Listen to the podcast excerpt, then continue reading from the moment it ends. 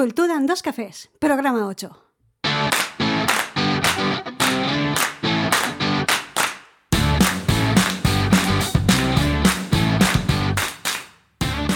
Buongiorno culturetas, ciao. Ciao a tutti e benvenuti a Cultura en dos cafés. Io sono Gemma e lui è Fernando. Ciao Fernando, come va? Va benissimo, va benissimo, che bello, che bello, por favor. Che... Ay, ay, ay, ay, ay, pero ¡Ay, qué bonito, por favor! qué bonito hablando en italiano. A mí mi segunda lengua materna, por supuestísimo que sí, qué bonito. ¿Y eso? Pues nada, que este mes me he puesto las pilas y me he puesto a estudiar italiano. Qué guay, qué guay. Me encanta, me encanta. Qué bonito, qué bonito. Ya después pues hablaré un poquito de, de cómo estoy estudiando italiano y me apetecía hacer la presentación, así. Buenos días, culturetas, y bienvenidos a Cultura en dos cafés, el podcast quincenal en el que hablamos de cultura preta porter y de guerrilla. Os habla Gema Cardera, psicóloga y escritora, y a mi lado tengo a Fernando Tebar, director y productor de la Fera Teatre, el cual viene vestido ya preparándose para las vacaciones de verano.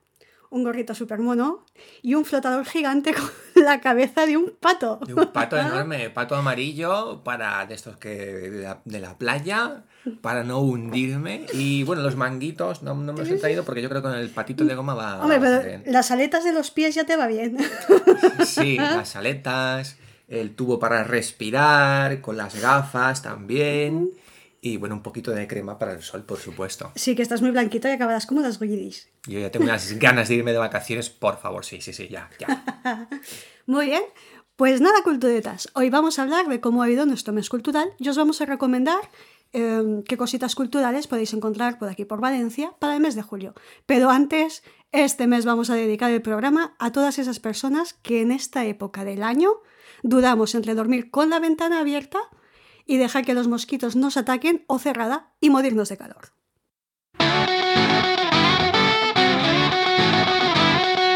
Bueno, ¿qué tal el mes? Bueno, pues eh, mira, el mes de junio yo siempre digo que es un poco como el mes este en el que em- el- los niños del colegio acaban, en- bueno, los niños del colegio acaban en el colegio, el mes en que todas las clases hacen sus festivales fin de curso, las obritas de teatro fin de curso, los niños pequeñitos. Los juegos de globos de agua. Eh, mira, el otro día me fui a pasear y estaban jugando con los globos de agua y me cayó uno. Así de rebote y si no se nos salgo. Sí, entonces es un poco como la clausura en el que todos los talleres se van cerrando y mi taller de teatro no iba a ser menos, así que también ya he cerrado un par de talleres y me queda uno que es el del grupo de jubilados. Anda, qué guay. ¿Estrenáis obra de teatro? ¿Hacéis alguna obrita con los Hacemos, jubis? sí, hacemos el, la típica obra final de curso y este fin de semana hacemos El enfermo imaginario. Bueno, una pequeña adaptación también, porque es más muy actual. Y eso será un poco el, el final de curso, sí. Qué guay. Este fin de semana, sábado, domingo. Domingo, domingo por la noche. ¿Dónde? Pues lo hacemos en un parque al aire libre. Anda, qué guay. Sí, entrada gratuita, claro. ¿Aquí en Valencia? En Almusafes, la escuela de teatro de Almusafes. Qué guay, qué guay. ¿Y sobre qué hora? Pues es a las 10 de la noche porque ahora ya hace más calor, entonces pues y para que haya la iluminación adecuada y tal, después de cenar, la gente viene allí al parque y bueno, está muy chulo, así a, a teatro a la fresca, ¿no? Que A, la fresca. Muy bien. Qué guay, oye. Sí. ¿Contento? Pues sí, eh, hemos llegado in extremis porque todavía hay algunos blancos y algunos fallos de memoria y tal. Hemos llegado in extremis, pero yo en realidad lo considero como una especie de preestreno porque luego en octubre, cuando empieza el curso y empieza el año, volvemos a repetir el espectáculo en un teatro cerrado al in- interior y eso ya lo considero yo un estreno porque ya tenemos un equipo técnico más adecuado, iluminación, luces, sonido, claro. Qué guay. Oye, muy bien. De ahí a tope, a tope, ya tengo ahí a mis 7, 8 actores con vestuario que nos lo hemos currado mucho, hemos hecho un vestuario muy actual. Con, vamos a tentar a la suerte porque ya que es el enfermo imaginario de Molière y la leyenda dice que Molière murió vestido de amarillo, pues hemos introducido un pequeño detalle en el que cada uno de los personajes lleva un pequeño accesorio de color amarillo Anda, qué guay, que resalte, que... que resalte. Entonces vamos a tentar la suerte y, y a ver qué pasa. Bueno, un pequeño chiste, pues, un pequeño... Muy bien, mucha mierda para el espectáculo, sí, oye. sí. Una, una pequeña gracieta que quería meter yo ahí como director. Genial. Eres el que tienes el poder. Sí, sí. Muy bien. ¿Y algo más que has hecho este mes? Pues mira, este mes eh, aquí en Valencia han hecho el Festival de Cine de Derechos Humanos, que es un festival eh, internacional en que ponen películas relacionadas con los derechos humanos, y he visto una película muy interesante que se titulaba La Voluntaria. Salía Carmen Machi y trataba sobre, exacto, una voluntaria que se va a la isla de Lesbos a intentar ayudar a todos los refugiados ¿no? que llegan allí. Y bueno, y se ve un poco el choque, ella presenta un poco, su personaje presenta un poco el choque entre lo que aquí en, en Europa eh, creemos que es irse de voluntario a un campo de refugiados y la cruda realidad en el que en realidad no todo es tan bonito, que hay que seguir una especie de, hay que seguir unas normas, Un porque protocolo. unos protocolos de actuación, no puedes hacer lo que te dé la gana y parece que los voluntarios llegan allí dispuestos a dar mucho amor y se agradece muchísimo, pero en este caso Carmen Machi se da de bruces con, con que allí se, eh, se, mm, se mezclan muchas culturas, muchas entidades diferentes y que no puede hacer todo lo que ella quiera porque sería, bueno, sería un cachondeo, ¿no? Empezando porque no pueden haber eh, animales de compañía, por ejemplo, el tema de las fotografías, pues está muy restringido porque evidentemente hay gente que está perseguida en su país. Y bueno, es un punto de vista bastante interesante, sí. A Qué mí me gustó, sí, me gustó mucho. Oye, pues habrá que verla. Además, a mí Carmen Machi me gusta, así que habrá que echarle un ojillo a la peli. Muy bien. Sí. Y de momento eso. Bueno, también estoy este mes he empezado un cursillo por internet sobre marca personal que la da un chico que se llama, bueno, en internet tiene un canal de YouTube que se llama Necodificador, pero el chico es, es muy bueno en el tema de informática y, y de marketing. Y bueno, he empezado ese curso de marca personal a ver qué me cuenta. Bueno, es un mundo también por descubrir. Muy guay. Para luego promocionarte, moverte. Yo creo que es a nivel también de, de curiosidad, ¿sabes? No sé si lo llegaré a aplicar, pero a, a nivel de, de curiosidad también, porque parece que un poco la imagen que proyecta cada uno eh, es muy diferente de lo que la gente recibe de nosotros. Estamos muy habituados a, a identificarnos a lo mejor con nuestra empresa o, o con con nuestro círculo de amigos y al final la marca personal también es importante. No sé por qué estoy diciendo esto, pero bueno, es muy interesante. Cuando acabes el curso nos comentas, ¿vale? Sí, te lo cuento. Cuando acabes el curso me comentas. Genial. Seguiremos informando. Muy bien.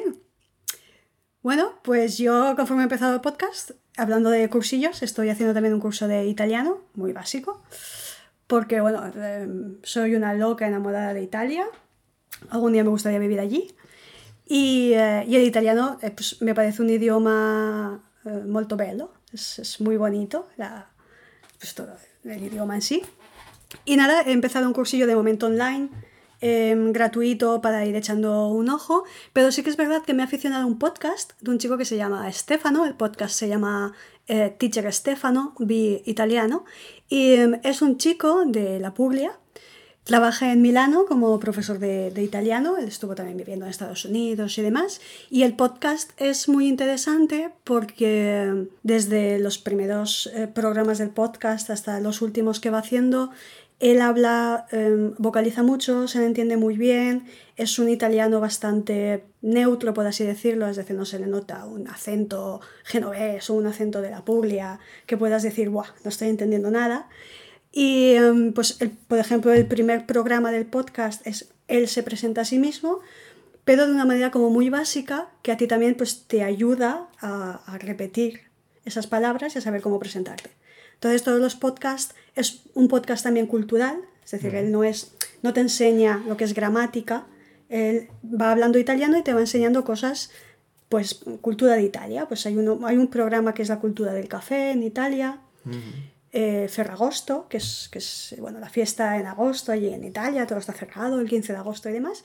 Y la verdad es que lo recomiendo porque está muy guay para ir escuchando y absorbiendo mucho el idioma. Además, con, yo me he puesto algunos programas en repetición y está muy guay porque se te van quedando muchas cosas, sobre todo pronunciaciones que por mucho que las leas no sabes cómo va. Y así que guay, guay, lo recomiendo. ¿Y te marca alguna pauta en plan un programa a la semana o uno al día o, es a tu marcha? Em, ¿Pauta para qué? O sea, él te dice, tienes que escucharme, o sea, saco programas todas las semanas o saco como el nuestro, que es cada 15 días. Pues no sabría decirte porque como tiene tantos programas y yo he empezado a escucharlo hace poquito, yo me los voy poniendo todos los días, pero no sé realmente cada cuánto tiempo. Él también hace entrevistas a chicos y chicas de allí de Italia, pues que a preguntarles pues, sobre la cultura de la región en la que están, pues si son de, de la parte del Véneto, eh, qué cosas hay por allí, eh, del chivo, es decir, la, alimentación ahí en Italia, pues según la zona también le hacen entrevista a alguien. Está muy guay, la verdad es que el chico lo, lo recomiendo. Qué guay, se puede escuchar también en... Yo lo escucho en Amazon Music. Me imagino que también estará en Spotify. Y se le puede seguir al chico en, Teacher Stefano en Instagram. Y Stefano, sí. Y yo le escribí el otro día en Instagram eh, para decirle que la estaba escuchando y que me estaba gustando y el chico me contestó y todo. Es decir, muy bien, muy bien. Bellísimo. Bellísimo. Nada, y eh, pues el mes cultural ha estado muy guay, muy, muy guay. Estuve en la, en la final, bueno, estuve no, tú estabas conmigo en la Slam Poetry la, final de la Slam Poetry estuvo muy chulo. Brutal. Todos los participantes súper bien. Enhorabuena al ganador, a, eh, Chris Ergal. La verdad es que me gustó muchísimo. A nosotros también nos tocó una de las pizarras famosas para poner puntuaciones. Súper guay. Y, em, y, bueno, bueno, bueno yo, yo estoy locamente enamorada de Danny Orbiz. Creo que, es, creo que es una pasada este hombre a nivel de pues, de relatos y cómo lo hace. Eh, bueno, no, sé si nuestros oyentes culturetas saben quién es. Danny Orbiz es el campeón mundial de la slam poetry, ¿vale? Él se compone sus propias letras y luego las recita, pero no las recita, eh, bueno, tiene modo recital normal, que diríamos, y luego las, las, las canta. Sí, las medio canta, medio... las, las, medio canta, medio rapea, no sé, es casi como un mix súper extraño, un rollo pelea de gallos con él mismo y está muy chulo. La verdad es que está muy chulo y cuando terminó el Slam Poetry, que ya había acabado todo, pues eh, Fernando y yo tuvimos la oportunidad de, de sentarnos con Dani Orbiz, de poder hablar con él, de, de, bueno, de hacernos una foto. Yo tengo la foto, podéis subirla en Instagram, la podéis encontrar. Y bueno, es posible que en algún momento sea nuestra próxima entrevista, Dani Orbiz. La verdad es que enseguida se, se ofreció.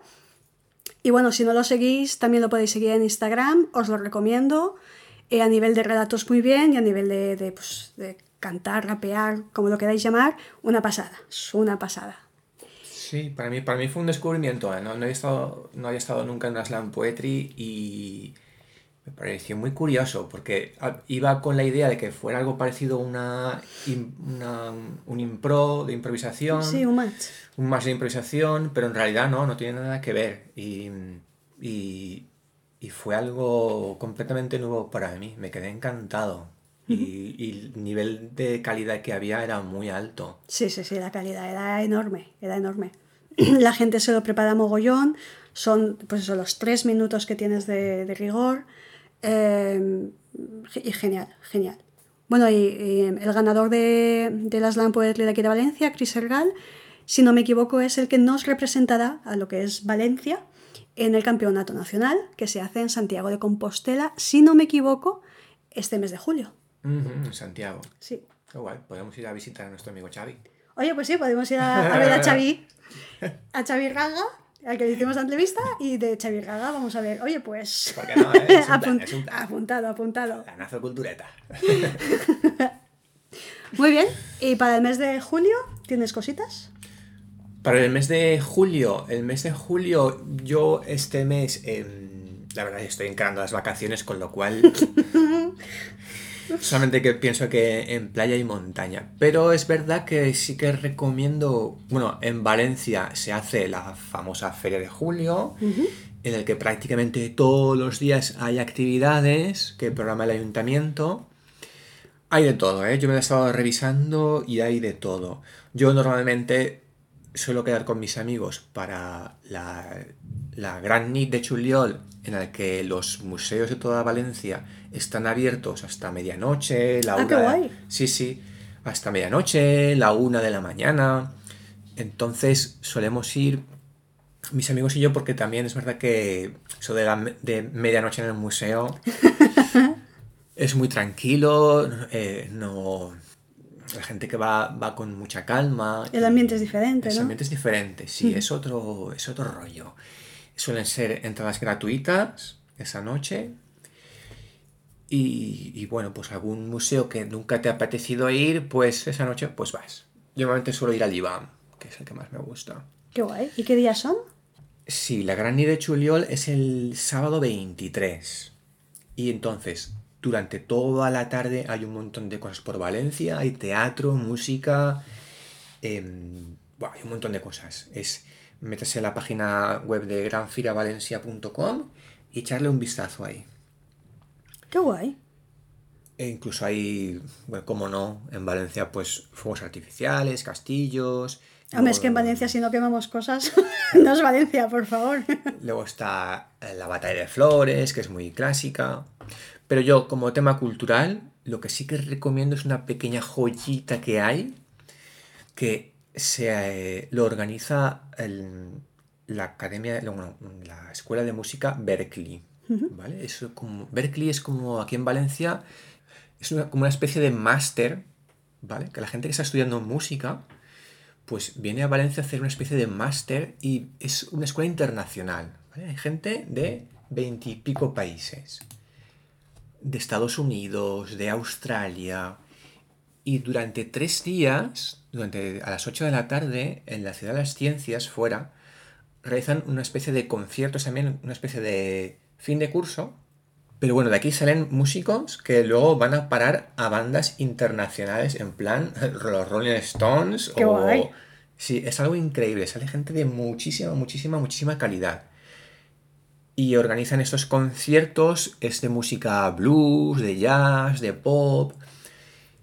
Y pues eh, de todos los estudiantes, pues a lo mejor un bajista, un, un saxofonista, un batería y un cantante, se hacen un pequeño grupo de clase y se preparan unas canciones. Qué guay. El ambiente es espectacular, se hace debajo en el río, eh, enfrente de lo que sería el hemisférico. Os tomar nota, días 27, 28 y 29 de julio a las 8 de la tarde. Yo los últimos años que he ido era entrada gratuita. Eh, no sé si lo han cambiado o no, pero supongo que sí.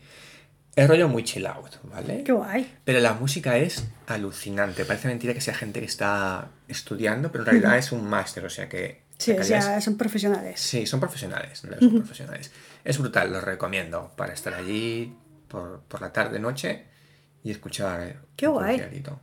Oye, pues me lo apunto, igual sí que me acerco. Es una pequeña, sí, es una pequeña joyita que se encuentra en la Feria de Valencia esos tres días. Recomendadísimo. Qué guay, muy bien, muy bien. Oye, pues hablando de jazz que has comentado, eh, hay un bar aquí en Valencia que es el Jimmy Glass Jazz, Mm, Jimmy que, Glass. que también, bueno, es, es- es- es un bar, tienen comida, tienen bebida, tienen de todo, y hacen también eh, conciertos de jazz y demás, que viene gente invitada a dar los conciertos, y eh, ahora está el- la programación del ciclo de verano, que se puede encontrar en su página web, si pones en internet Jimmy Glass Jazz te aparece automáticamente y tiene una programación de ciclo de verano de este verano y todo lo que van a ir haciendo y la verdad es que lo recomiendo yo no he estado, ¿vale? yo no he estado, pero tengo una compañera que ha estado y dice que es una pasada. Es una pasada. Además el jazz es muy bonito Y, eh, y creo que hay, hay que ir. Yo al Jimmy Glass iba en mis tiempos mozos. Cuando iba a- al Carmen, cuando se estilaba ir al Carmen y todo eso de Ruzafa y Benny Maclet no existía. Databa del año 1900. Sí, la- la- en los años 90 la gente iba al Carmen y, mis amigos íbamos al Jimmy Glass, sí, sí, ahí a hacernos los interesantes. en invierno con nuestras bufandas. Qué todo un clásico, todo un clásico. Pues siguen, siguen, siguen en marcha, tienen, tienen lo que es programación del ciclo de verano. Y guay, yo me acercaré a echarles un vistazo. Venga, lo apuntamos pues. apuntada al calendario. Y luego, um, en España Inestable, ¿vale? Es- esto, para los que estéis escuchando el podcast, nos viene un poco justito, ¿vale? Eh, eh, des- desde este jueves 30 de junio hasta el domingo 3 de julio, hay una obra de Manuel Ruizarte que se llama Paralaje, Última Tragicomedia, ¿vale? Y está estos tres días en España Inestable.